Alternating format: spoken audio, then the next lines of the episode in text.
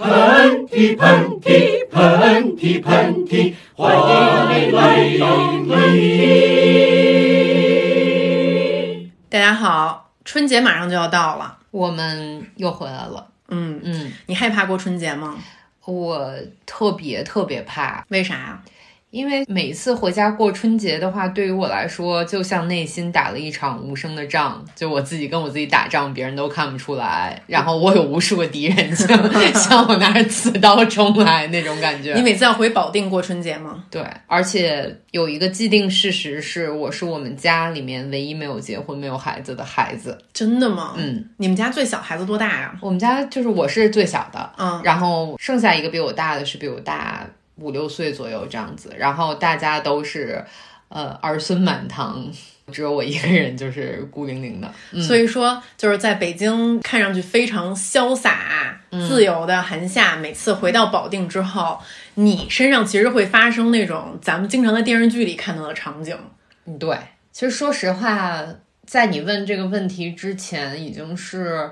我已经躲了三年，没有就真正在三十儿那天回过家了，就是因为我在过了二十九岁之后，我就开始非常非常恐惧和家人一起聚餐这件事儿，因为大家都会问起我的终身大事问题，就是他们会非常直白的问，不是他们不是特别直白的问，我觉得直白的问还好，就是一种 就是发自内脏的担心，就是安慰，就是就那种太可怜了你，怎么能这样？你怎么这么惨？你混的太差了呀！你就是个混子，你你就回家吧，就是姐姐给你找一个。那你每次会拿什么理由呢？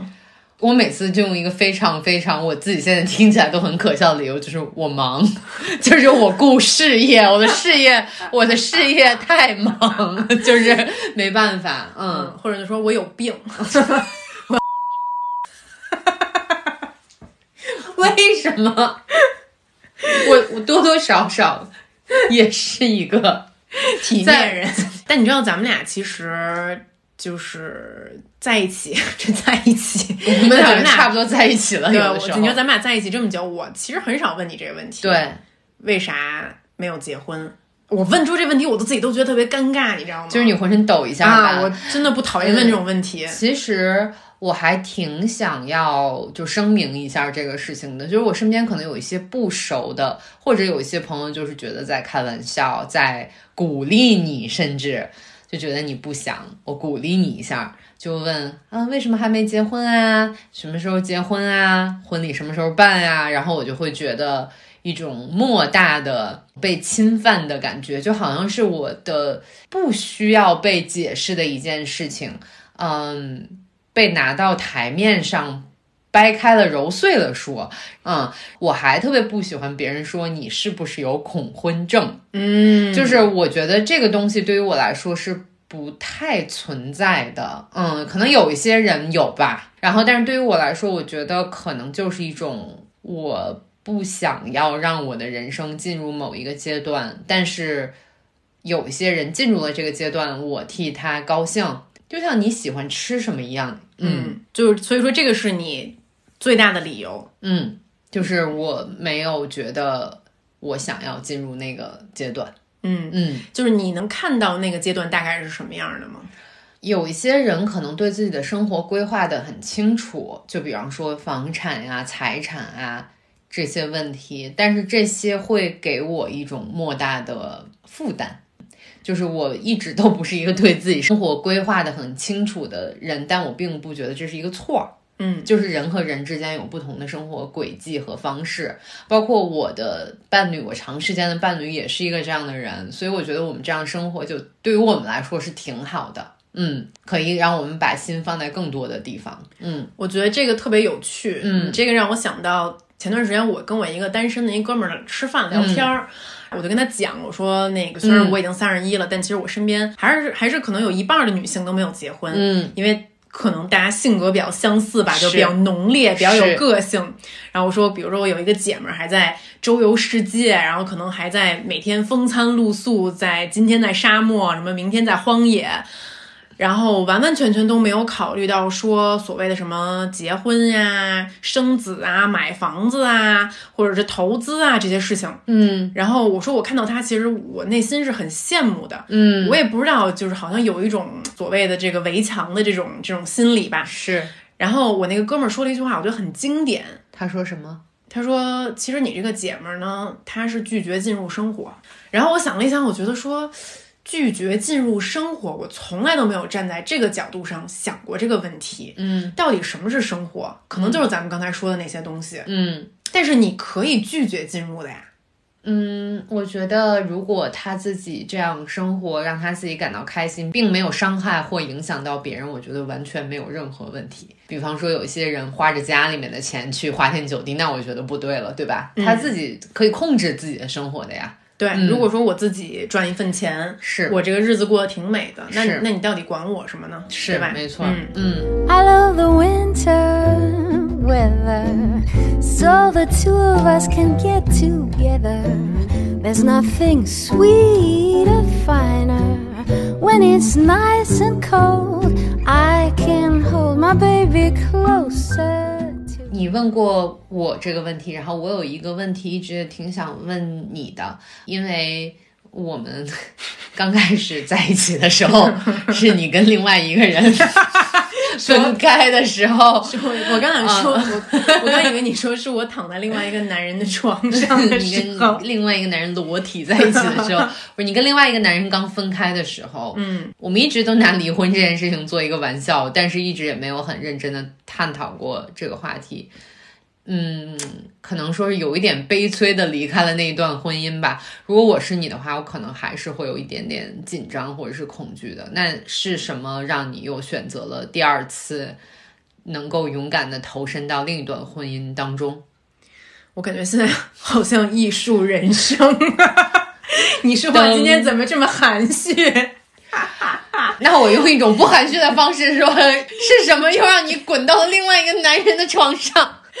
是什么让你又二婚了呢？是 是什么让你在离婚了不再找另外一个男人的情况下，又迅速二婚？没有，其实我也好像没有跟大家开诚布公的聊一聊，聊过这个心理的转变啊。其实韩夏问这个问题，我觉得还挺有意思的。你知道我第一次结婚的时候，嗯，我当时被求婚的时候，可能才二十四岁。哇哦，嗯，我都记不起来二十四岁是什么时候了。真的，我记得特别清楚那天，嗯，然后是我生日，嗯，然后在英国伦敦出了地铁站，然后他就准备了一个小戒指，说实话号儿也不对，嗯。那是我就是就特大，我都感觉是恨不得能戴到大拇指上，我就想说这人是个扳指，扳让让你给他缝内裤。然后呢，他也没有跪下或者怎么样的，嗯嗯就是两个人特别平静的从地铁站走出来，嗯走回家的路上，然后他就跟我说：“要不然你嫁给我吧。”就把那扳指给我了。这个词永远印在脑海中。对，，然后但是你知道当时我特别激动，嗯，我就立刻就哭了，我就是觉得好像这一刻终于降临在我身上了，好像就是终于有人娶我了啊，就是嗯二十岁的小女孩嘛，我觉得你谈恋爱，从从一定程度上就是你还是幻想着有这么一个梦梦幻的这么一个婚礼。其实我可能想要那个婚礼多过于想要这个婚姻。嗯，对，然后当时我就想说，哇，一般这电视剧这时候就该哭了，你知道吗？嗯然后我就哇就哭了，然后我俩去旁边的一个那个土耳其人开的小商店里面买了两听啤酒，就坐在马路牙子上，一人喝了一个啤酒，然后就 cheers 对方，就说今天我们就就就定亲了。但是你现在回想起这些片段的时候，你还觉得是美好的吗？我觉得都是美好的，嗯非常美好。我记得特清楚，我当天晚上就发了一朋友圈。嗯，我当时就是属于那种根本就从来都没有把这些事情想过，它是。你会是一个什么事情？我都很幸福的宣布这个事情。我当时我记得所有朋友都过来恭喜我啊，等等的。然后我是我朋友圈里面第一个要结婚的人。嗯之后的半年的时间，我就认认真真的准备自己的婚礼，把每一个细节都策划的特别好，然后甚至亲手做了很多很多手工的东西。就如今想来，我觉得我的第一段婚姻可能有了一个完美的开篇。嗯对，然后包括那个婚礼视频，就是好多人都看过。但是好像我结那个婚就是为了有那婚礼似的。我记得那个婚礼十二点钟差不多晚结束了，然后我俩打了一个车回家，然后还有一些喝醉了朋友一起回来，跟我们一起回来，我还给一些喝醉的朋友煮了泡面，嗯，然后完了之后我俩都烂醉如泥，然后那天晚上也啥都没干，然后但是我就在黑暗里面，我就自己把那件婚纱给脱下来了，然后我当时我的新婚丈夫已经在我旁边睡着了。那一刻我记得特别清楚，我现在还能记得那个感觉，因为卧室没有开灯，我一个人把那件裙子脱下来，然后我就想说，婚姻要开始了吗？嗯但是对于这个部分，我还毫无准备。嗯我的一切准备，我的一切二十岁的对于爱情的幻想，都是那个樱花歘就散开的那一刻。嗯但是王子跟公主从此幸福的生活在了一起之后呢，我并不知道，嗯也没有人告诉我。嗯，你觉得是什么时候你开始对婚姻这件事情有了比较正向或者真实的理解了呢？说实话，就算我第一次婚姻结束的时候，我仍然也不太清楚到底什么是什么是婚姻。嗯对我甚至觉得说，因为第一段婚姻到尾声的时候，肯定有一些不愉快的地方，然后两个人总在吵架，就特别特别像之前徐静蕾跟佟大为演过的一个电影《我爱你，我爱你》，就两个人不停的在吵吵吵吵吵吵。然后我觉得好像每一个感情都可能是这样子的，嗯都有一个瞬间，就是你觉得我心好酸啊，好痛啊，嗯我为什么要跟这个人在一起啊？但是我又好像又爱他，然后我告诉自己，可能爱情就是这样的，就是在酸楚里面的一种愉悦。嗯直到我结束第一段婚姻之后，有挺长的一段时间里面，我可能有在 date 呀，然后可能有恋爱呀，但是没有一段正式的恋情。嗯然后在那段时间的话呢，我用大量的时间做了一件事情，就是经济独立。嗯。因为其实我第一段感情里面，我经济是不独立的，嗯。就连我们婚礼的钱都是我爸妈给的，就是或者他爸妈也给了一些，嗯。对，然后包括我们租房的钱呀、很多时候都是我还是在管我爸我妈要。嗯。所以说，其实第一段婚姻结束，与其说是结束婚姻，不如说是让我自己断奶了。嗯这也就是为什么好多时候我特别想翻过头来跟一些二十出头的女孩说，嗯，就是千万不要急着在你独立之前先去想结婚，嗯因为我当时其实就会有点怕，我就想说，那我毕业了。呃，好像我脱离了那个家庭，那我再找一个人，这样的话，咱俩一起过日子，我好像觉得更有安全感一些。嗯。但其实不是的，嗯，我也看过一些，然后也听过一些女生想要结婚的理由是，我想要找一个人照顾我。觉得这种想法并没有说对或者错啊，但是你要记得一件事儿，就是这个世界上除了你自己，还有你妈，可能没有人会真正的照顾你。就是，嗯没错，嗯，因为照顾这个词好大呀，没错，嗯，就是我一听“照顾”这个词，我会想到说是一些很亲情的一些东西。我觉得，嗯，说实话，在一段爱情关系里面是不存在真正意义上的照顾和非照顾这样的关系的。我觉得你说的特别好。嗯，我们这一代都是独生子女，嗯，就太多时候你爸你妈跟你说，你以后找一对象，这人一定要得知道会疼你，会照顾你。嗯无论是男生还是女生，你爸你妈都会跟你说这个话。嗯我觉得这个事情是潜移默化的。嗯但是你知道我为什么回答你这个问题？我为什么还能走入第二段婚姻？嗯如果说第一段婚姻是小孩子谈恋爱的话，第二段婚姻我才知道到底什么叫成年人谈恋爱。嗯因为在我遇到黑子的时候，我们两个人都是很独立的两个成年人，各自赚钱，各自工作，各自有各自的公寓，各自的朋友，等等等等。我们之间刚开始的接触都是非常小心和谨慎的。我背后是一整个我的世界，你背后是一整个你的世界，嗯这两个世界很大。嗯我们接触的时候，怎么让他们慢慢的融入到一起？这跟我第一段开始的方式是完全不一样的。嗯我觉得这也是为什么他能给我勇气再去尝试一遍，因为我觉得这完完全就是两件事儿。是嗯，说一个就是非常严肃的问题啊，有想过自己的丈夫现在叫黑子吗？你知道现在我随便发一条微博，就是你刚才嗯，就是在特别鸡汤的说，直到直到遇到了黑子，然后这这里难道不应该是什么什么赵文轩，什么 Willem？结果是黑子，直到我遇到了黑子，但是你不觉得自从他成为黑子之后，他真的就把黑子这整个的灵魂和生命注入到了他的身体里面？你赋予了一个就是北京黑社会老大那种对的一个外国人的形象，灵与肉，灵与肉，对，就是现在也经常有外国的朋友问他说：“你为什么叫黑子？” 然后他就只能跟别人说，这个意思就是 blackie。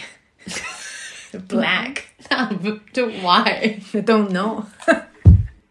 There's a lot of things I haven't said to you. Now you're going away.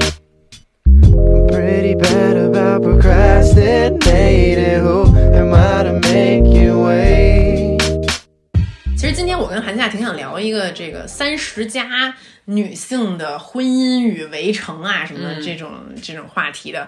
我觉得二十多岁的女孩们，你们也别关听到这儿，因为你们大家都会三十多岁。然后另外这个跟你们，我觉得跟我们整个社会对于女性的一些婚姻的一些看法呀、束缚啊，包括我们的一些既定的思想啊都有关系。没错，而且比如说你说美国，它能拍出《Sex and City》欲望都市这种关于一群三十多岁的女的找对象的事儿，但其实好像咱们的电视剧里面还是比较少有这种话题。咱们电视剧里面三十多岁女的形象，要不然就是那种母老虎，要不然就是那种倍儿惨，就是那种嗯什么被男人伤过无数心，然后开了一饺子馆儿那种，然后觉得说就我不是这样啊，谢谢你，嗯。我其实特别，我我现在身边有一个感受啊，嗯。就等我三十一岁之后呢，我身边一批朋友也都是三十多岁的人了，我就发现我身边的男孩儿，好多人他们的女朋友带出来，甚至是结婚的妻子，都是九七年的、九八年的，就就二十出头，就真的是能找比自己小十岁的女孩儿。就是可能好多有些人听到这里就说这酸，就是你觉得你要是单身，你找不着比你小十岁的男的呗。就当然我身边也有找比自己小八岁的 男的呢。就是说实话，我在微博上看到那一群我叫不出来名字的 男孩的时候，我也觉得有一些这种想法，我就觉得我都叫不出来名字，啊、但是我不得不说啊，嗯我刚才说的好多男孩儿，我认为他条件其实一般，嗯但是他能找到一个二十出头的女孩儿。嗯但是要这女孩儿条件一般，嗯。我不确定咱们能不能找一个二十出头的男孩儿。说起来这个话特别特别有意思。我今年年末的时候，我们大家都看过一张图片，嗯，就是基努里维斯的老婆吧，现在，嗯，就是我看到那个以后，我其实特羡慕哎。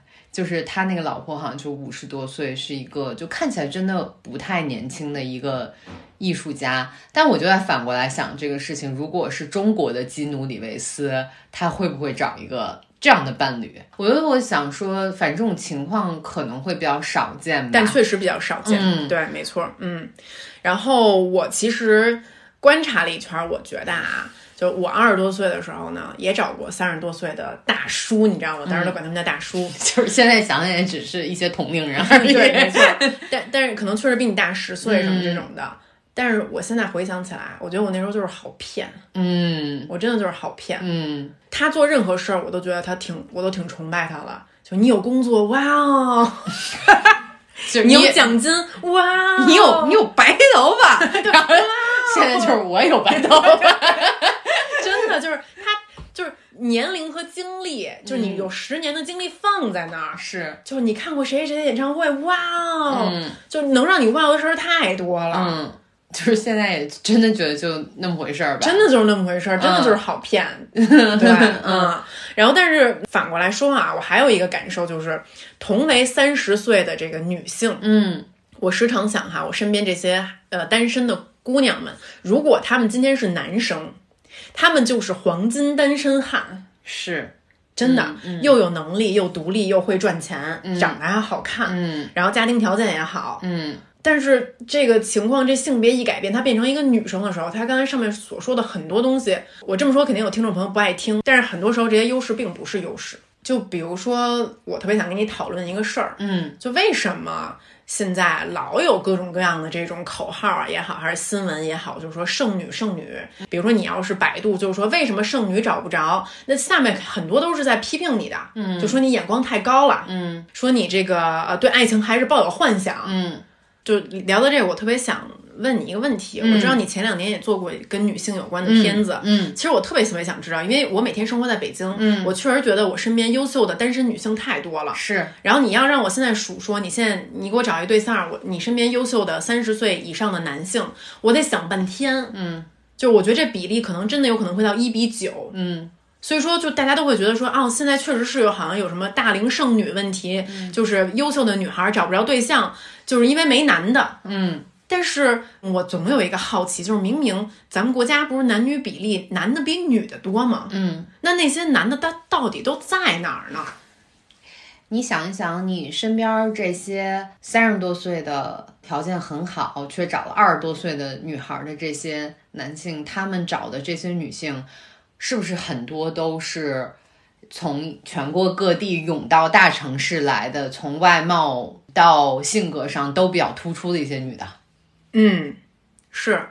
尤其是外貌上。对，没错就是漂亮，是吧？确实是漂亮。嗯。嗯嗯，然后其实就是跟这些女孩儿同年龄、来自一个地方男孩儿，其实都留在他们以前老家的那个地方。明白。也就是说，这些男生他们并没有像这些女生一样，因为自己自身的条件而晋升到一个更高的等级里面。也就是说，比如说我们村儿一共有一百个男性青年，然后可能这一百个决定去北京的只有十个，嗯，但可能决定去北京的女性有三十个，对，然后这三十个里面呢，有十个在北京找着了对象，嗯，对就成功把自己嫁出去了。是，你反过来想呢，你就总觉得好像这个大城市里面的这个女性比男性多，是但实际上你要是到这个城镇里面去看，男性的比例是绝对大于女性的。是，但是因为一个原因，就是在我们传统的这个概念里面，女性还是会去寻找条件，尤其是经济条件比自己好的男性。是，那比如说我来到你的城市，比如说我是一外地姑娘，我来到北京，嗯那可能北京一个男孩儿就他也不用特别优秀，但是比如说你们家有一套房，嗯，咱们现在标准来看啊，咱们就真的特客观的来说这事儿，嗯那你是不是认为这男孩儿就起码就还还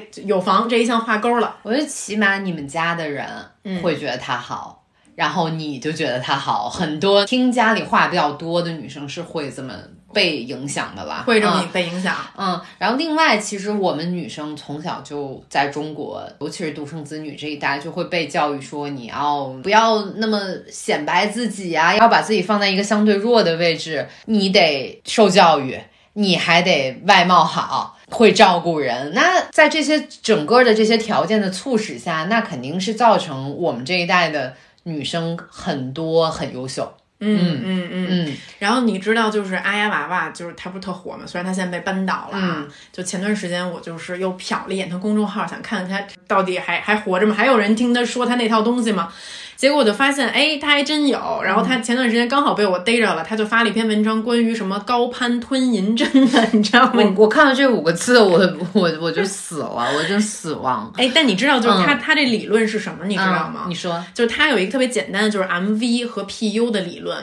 MV 呢是由八项标准组成的，这八项里面包括你的外貌、你的什么身高、体重、胸围、你的教育程度、你的家庭什么等等等等吧。嗯然后呢，这个 PU 呢就指的是伴侣的忠诚度还是稳定度还是什么的一个意思。你作为一个伴侣，你靠谱的程度。那比如说呢，他们建议你，比如你喜欢一男孩，你过来问他问题，他要建议你，你们俩都互相给对方打分儿。比如说我是一七分儿的女的，嗯，然后我喜欢上了一八分儿的男的，我这就属于高攀吞银针。也就是说，咱们用人话来讲啊，就是如果这银针到底是指就是 refer 我 what？我也不知道，就是 needle 就是你攀他，你要被扎死，就要被扎死啊，就容嬷嬷就来扎我，对。就是比如说我这这种情况的一个女孩，我喜欢上了一北京富二代，嗯，然后那我就是要吞银针了。对他的意思就是说，你永远不会得到这个男的的。你要是因为他身边会有更多的比你好的女孩宗着他，他认为你就应该找跟你一样的，都找七分的，或者你应该找六点五分和六分的，你的婚姻才能得到幸福。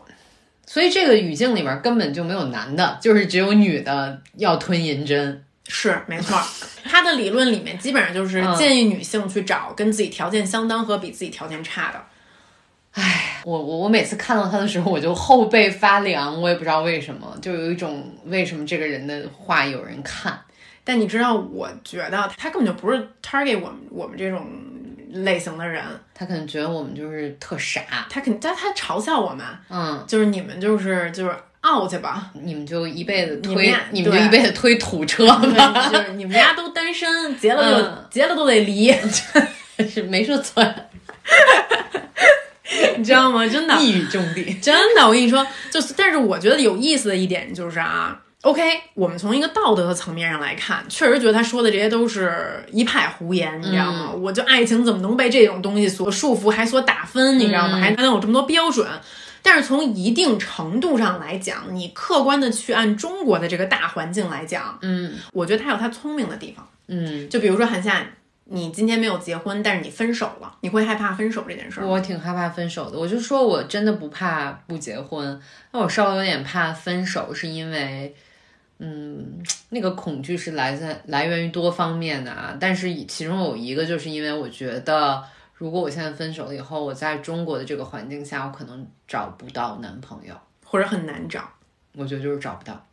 我其实切身体会过，因为我男朋友跟我不住在一个地方，有一些陌生的男孩儿，他过来跟我表示过好感是有的，但是他们一听到我的年龄，都会觉得哦姐，嗯，就会有一种敬而远之的感觉，那个一点都不会让你觉得舒服。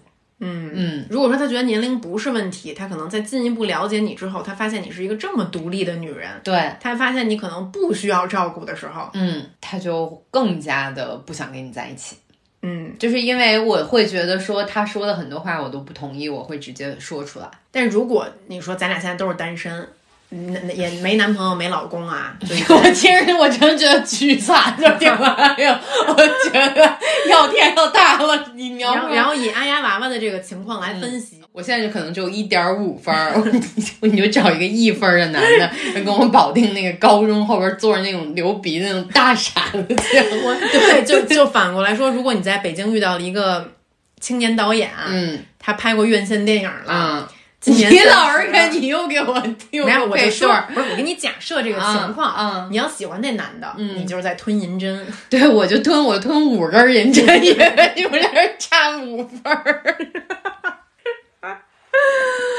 嗯，我觉得好惨，我都不敢想这个情况。对，但是就是抛开这个个人感情因素不不聊，但你觉得他说的这有道理吗？就虽然咱们刚才他说的那些东西我们都很痛恨，嗯但你要真想找，你只能找比自己条件不如的。嗯，我会觉得，我看他的东西的时候，像你说的，我会气到脊背发凉，然后，但是我会觉得是有人实行并买他的账的。你知道他的那个 PU 就是指这个什么伴侣忠诚度还是什么嗯靠谱程度的这个，就啥是 PU？我给你举个例子啊，像咱们都属于 PU 高的人，你知道为什么吗？不知道，就尤其我啊，嗯就是我就在外面天天搔首弄姿，就是什么、露乳沟。我都没有，我就主要是我过于高调，嗯这就是 PU 高。嗯，像王一冰那就早就 PU 高就爆冲出 冲出亚洲，就是冲出冲出地球，外空。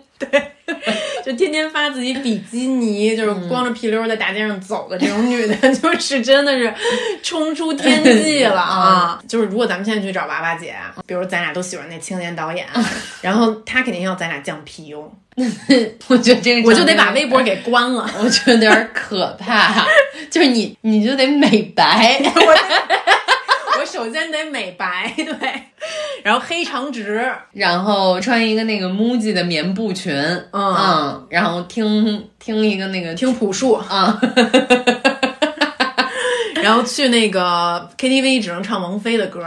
那个听众朋友，我们这就是在开玩笑，你们不要对号入座，我们就是在说一些就是乱七八糟的，你们不要对号入座。没有，但是说实话，我们形容这种女生是我们羡慕的，嗯，因为这我们因为他们不用吞银针，我们俩在这儿胡说八道半天，我们要是单身真的找不着。是但刚才描述这种女生，在中国就是香饽饽。是 I used to think maybe you love me. Now, baby, I'm sure. Hmm. And I just can't wait till the day when you knock on my door. 哎，但你知道反过来讲啊，男性有很多这个让咱们嗤之以鼻的所谓什么 PUA 的会员，PUA 就是 Pick Up Artist，、就是专门教你怎么泡妞的。嗯我听说啊，许多 PUA 的会员根本不是大城市的这个男青年。你想一想，人家在大城市，人家要是当地土著，人家有一份小白领工作，人家就是最抢手的这个黄金单身汉，人怎么还能需要去 PUA 呢？嗯，去 PUA 的都是那个 DS 什么 DS 啊？屌丝，就是你说的。但是确实好像我听说有这么一个情况。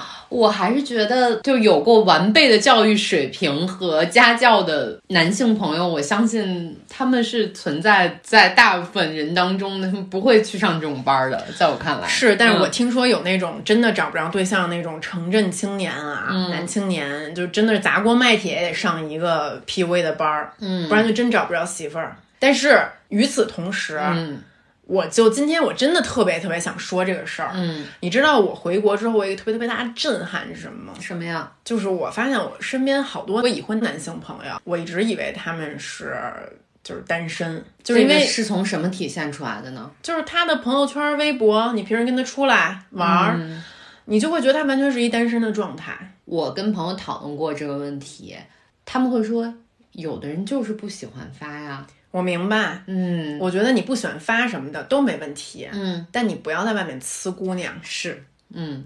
就这个事儿，我真的是，我就是看不惯了，我就是要说，嗯。尤其是那些条件相对比较好的男性朋友，嗯，如果他要是再是个富二代，他就简直觉得这事儿太正常了，嗯，就好像我们加入了一个已婚俱乐部，然后你要是那个在外面完全不花的那个人，你就不爷们儿似你就，好像不酷。，对你不酷，我觉得这是最不酷的，我觉得这最傻的。嗯而且我很多单身的女性朋友，可能在什么 Tinder 啊、什么这种约会的软件上面啊，就是看到一个男性觉得还不错，约出来聊，前两次都觉得特正常，甚至有点心动，第三次的时候，你发现他结婚了。就你结婚了，你还上什么 Tinder 啊？就就根本就不应该把那个账号都不应该留在那儿了。但你知道最极品的是什么吗？他会跟你说，但是我觉得我们还是可以做知己。这个时候，我跟韩夏都特别特别特别想说一句话，来，三二一，知己你妈有点像那个三天字那个。杀了你！对，就是你你是对自己有什么幻想吗？就是有你有病吧？我跟你说，这一方面可能我们要骂这些男性朋友，但一方面，我觉得对于同胞，我也想说两句。嗯，因为很多男孩的另外一半，我觉得不是完全不知道，真的不是。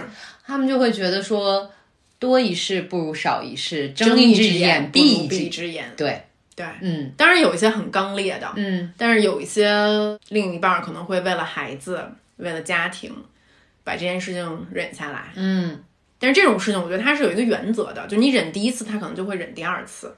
包括前段时间我听到一个特别逗的事儿，就是一个算是小有名气的一个一个男歌手，然后他离婚了，嗯，他也就一年前还是两年前结的婚。你知道他离婚的理由是什么吗？不知道，就是他老婆发现他经常在外面出轨，然后他老婆就一遍一遍的急。嗯这个这位歌手就说：“我就是这么一人，你要能接受，咱俩就继续过；你要接受不了，咱俩就现在就立刻离婚。”为什么要把这个强加在女生的身上呢？这不是你自己的问题吗？他不觉得这是自己的问题，他觉得你爱上我的时候，我就是这样的，我就是一个浪子。浪子就不要结婚了呀！那我浪子为什么不能追求就是那个婚礼的幸福呢？我也想当王子那天。那你还什么都要，还真行。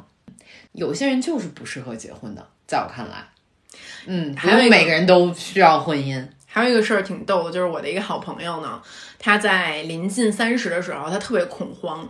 她是一个就是学习好、工作好、各方面都挺聪明的这么一个姑娘，然后但她又发现自己身边的好多朋友都突然开始结婚了，她也要谈一场为了结婚为目标的这么一个恋爱。嗯于是他找了这么一个男孩儿，这个男孩儿呢也是我跟黑子之间共同的朋友，就是挺优秀的一个男孩儿，从事金融工作呀，然后在伦敦也买房了呀，等等等等。就从外表上看上去，你觉得会觉得说八分儿，你知道吗？就是就是这女孩儿也是八分儿，俩人很相配的这么一个情况。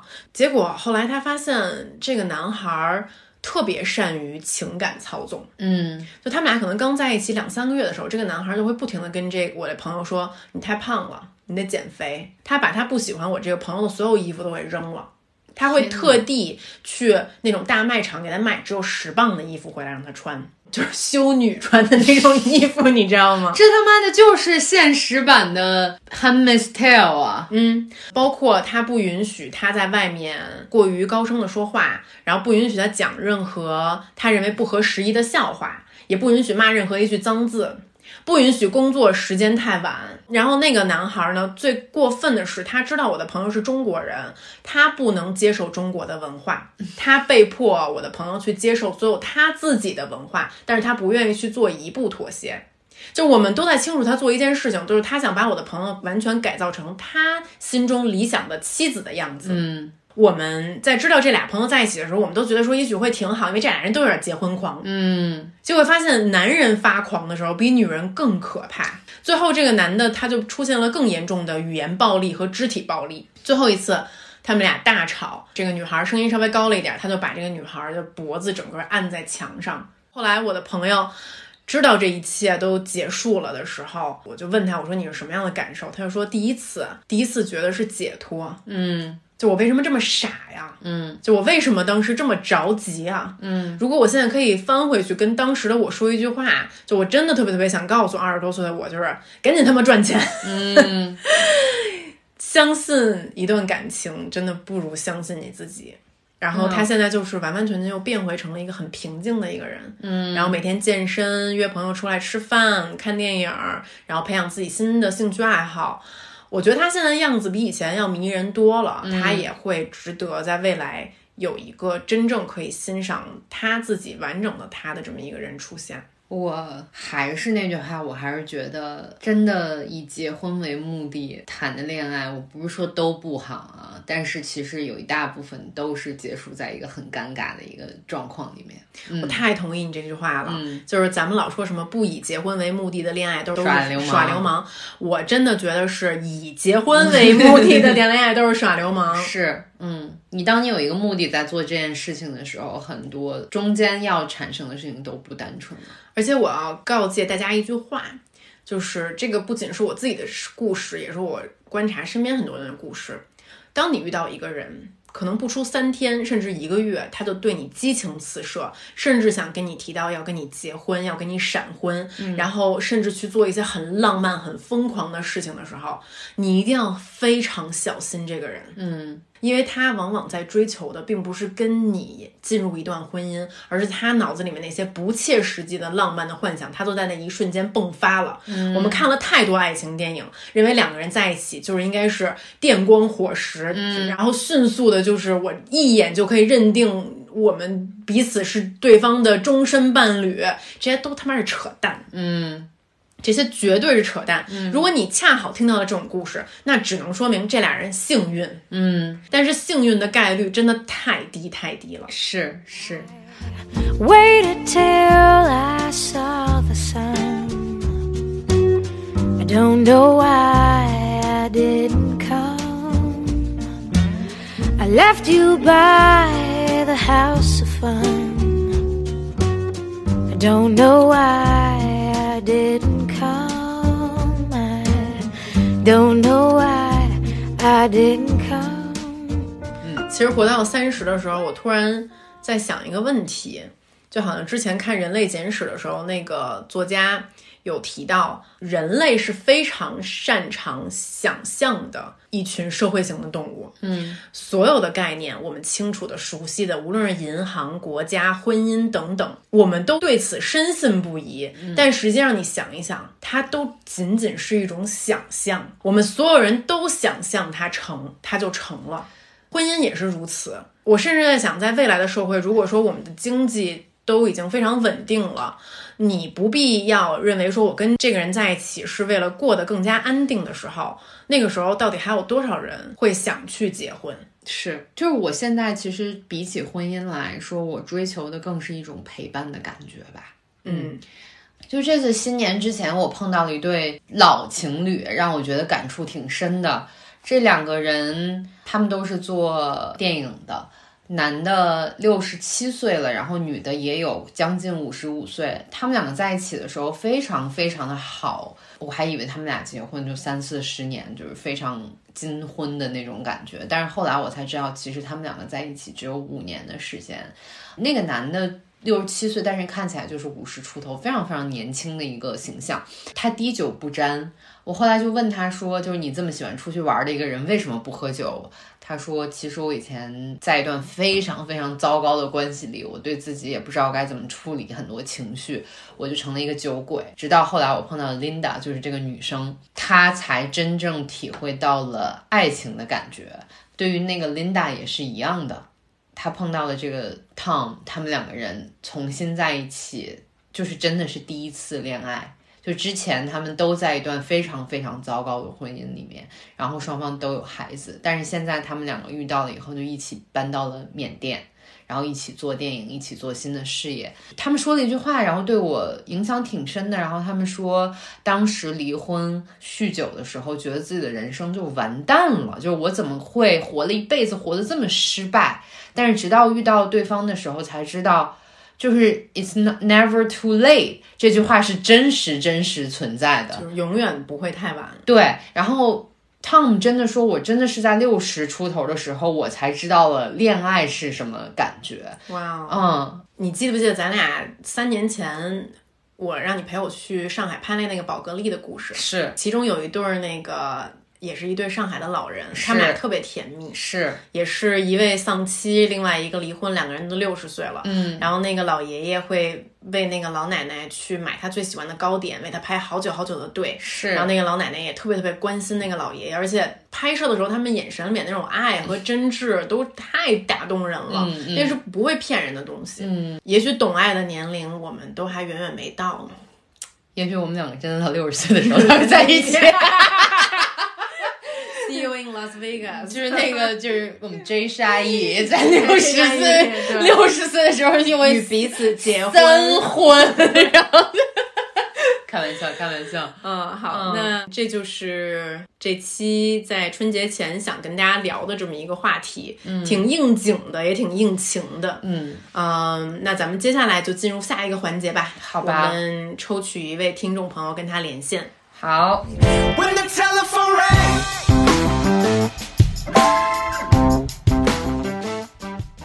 我们接下来要打的这个电话呢，是这么一个朋友，他这封私信呢，稍微有一点点与众不同。他说他最近有一些迷茫，因为啊，看到北京急诊杨文医生被杀害的朋友圈的文章之后，他对自己的。这个兴趣和憧憬有了严重的怀疑，因为他也非常的想成为一名医护人员，但是他不确定未来将面临的是这种血淋淋的场面吗？以及这种患者与医护人员之间的这种针锋相对、这种残忍的事情会不会一遍一遍的发生？其实咱们好像很少 会跟这个读者朋友去聊这种稍微有一点点沉重的话题，包括这个新闻一出来的时候，我们大家读到都非常的心碎。是对，所以。所以说，之所以选择这封私信呢，也觉得，啊，不知道能从哪方面给这个女孩传递一些正面的力量，在这么让人悲痛的消息发生之后，嗯，我们给她打电话吧。喂，喂，你好。啊，不是吗？你怎么这么灵敏？因为因为北京的电话很好像只今天是第一次啊！天哪啊！我跟韩夏在一起在录喷嚏。Hello，Hello，韩夏。Hello。啊！天哪！我们刚刚读了你发给我们的消息，然后想跟你一起聊一聊这个事情。你多大啦？我现在大二，应该刚过二十，今年二十一，还没过二十一周岁的生日。你在读什么专业呀？我在读医学。那你好厉害，你一定是个学霸，学习很好。这我就没有没有。所以说你当时当时为什么想学医呀？其实是因为我爸是医生，然后我以前也是，就是对医学会比较感兴趣，就是然后又从小就有一点点耳濡目染，之后我就比较想读医学了。哎，你有跟你们班同学聊这件事情吗？有，我跟我们的室友聊过了，因为毕竟在寝室。大家都会有一些些想法的。其实大家也都有一点就不知道该怎么说，因为就这种事情就比较的让人就心情不是很好。嗯，其实我跟韩夏刚才想了很久，该怎么给你打这个电话。我个人的感受啊，就是你知道我我妈原来不也是护士吗？然后我打心底里面，如果这世界上只有一份职业是我真正尊重的、非常尊敬的，那就是医生还有护士们，真的。嗯，就我觉得可能这样去形容某一种职业，或者说我们一定要分一个高低，就可能这样不太好。但是我在我心中，我真的觉得，确实像医护人员这样的职业就是很崇高，非常值得我们这种普通人敬佩。我是觉得在，就像我刚才跟竹子说的，就是在一些，呃，非常令人敬佩和难度很大的一些职业当中，我们都会受到非常非常大的挑战和一些我们可能意想不到会发生的事情，但是这个事情并不能阻止我们去做这件事情。如果说我们心里面抱着很强大的信念感去做一件难度超级高的事情的话，中间发生的一切事情，它可能会让我们难过，可能会让我们陷入低谷，但是它不会停止我们去做这件事情。是这样的，就是就只要你对他还是充满充满热爱，还是对他充满喜欢，就不管中间怎么样的时候，你还是会去想，还是会想去做，还是会想要继续下去。嗯，反正我跟你说啊，反正我跟你说啊，我超羡慕你的。我要是学习好，能学医，真的，我跟你说，我就不在这儿坐着了。而且你知道吗？我觉得，我觉得好性感啊！对，我就这个医生超性感。我就以前约会过一个医生，你知道吗？就是就是因为他的医生身份，让我觉得格外着迷。然后，而且你知道吗？现在我们生活的这个年代，医学科技发展的多么的快啊！我觉得真的，你们在见证这个时刻是一件特别特别令人激动的事情。而且你们就是实践者，嗯，嗯，我也觉得。所以还是要充满信心吧。嗯，嗯，好的，我的期末考又充满了干劲，我又可以去开心的背药理了。好吧，那就这样了。祝你今天晚上开心，好吧？嗯，啊，好，拜啊拜。太激动了，拜拜，拜拜。哦，太可爱了。这女生的声音一直在颤抖。我知道，嗯嗯，我我真的觉得就是打完这个电话，心里挺感动的。嗯，就是任何一些人他有信念的时候，好像他的人群里面都会闪闪发光。是，没错。Respect，嗯，When the telephone rang.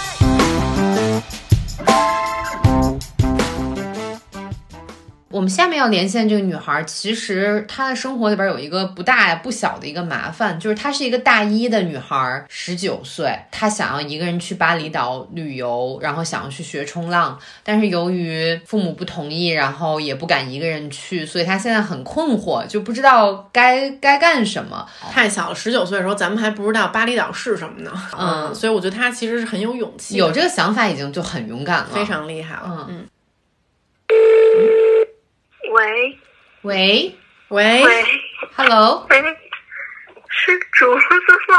是啊，我跟韩夏在一起呢。啊，真的吗？我们收到你的私信了，啊，然后现在是一个什么情况呀？不了了之了。但是我妈妈答应我明年让我一个人去三亚，哦，暑假的时候。哎，你知道三亚有一个那个后海那么一个村子，啊，我之前去过，就是冰冰也老在那里冲浪，然后那里的浪非常的温柔，而且那里很适合学冲浪。嗯啊，那太好了，我就打算去那里学。嗯，就是我们觉得，就是你已经很勇敢了。我们两个十九岁的时候都不知道什么巴厘岛，没错，然后也根本不知道什么是冲浪。就是我觉得你在这么小的年年纪有这个想法，我觉得你已经非常非常勇敢了。那可能从你这么大的年纪就想到要一个人去一个什么地方，对于你来说都会有一些小小的恐惧，对吧？我觉得这个没有关系。我觉得你妈妈就同意你去三亚做这件事情，对于他来说是一个非常非常大的进步了。我跟你说，那后海村里面有凉皮儿，那凉皮儿啥都挺好吃的。真的，那我一定要去试一下明年暑假。也许你在那儿也能找到男朋友。没错，冲浪 boy，感情事业双丰收。我觉得像巴厘岛这个梦想，可能他现在就这这一年实现不了，没有问题。你像我，我可能到二十四五岁的时候，我才第一次出国，之前我都不知道，我没有想象过自己能够去外国，没有想象到自己能够环游世界去拍摄这些事情，在我的蓝图里面都从来没有发生过。我到了二十五六岁的时候，才有了第一次。这个事情的发生，所以我觉得真的不晚。也许有后海、三亚这一次的经历，就会给你有一些新的启发。嗯，我觉得就循序渐进的来吧，这种事情是没错儿。哎，我还挺开心的，就给你打的这个打的这个电话，现在已经有了新的进程。这个事情，对，进程速度太快了。我也特别兴奋，今天刚好我放寒假。啊！你看学生真好，真的有寒假。嗯，我我也决定明天给自己放寒假，放一天半。行，那就是这样了。然后下次期待你再跟我们汇报有新的这个故事发生啊！有照片一定要发给我们。嗯，好的，好的。那就这样了，拜拜，拜拜，拜拜。啊，打完了今天的两通电话，嗯，这次喷嚏完了之后，下次就是年后了。天呐，一年又过去了，那我们就年后见了，各位听众朋友们。嗯，祝你们有一个愉快的春节，拜拜，拜拜。相聚欢，别亦难，待到下期喷嚏时再相见。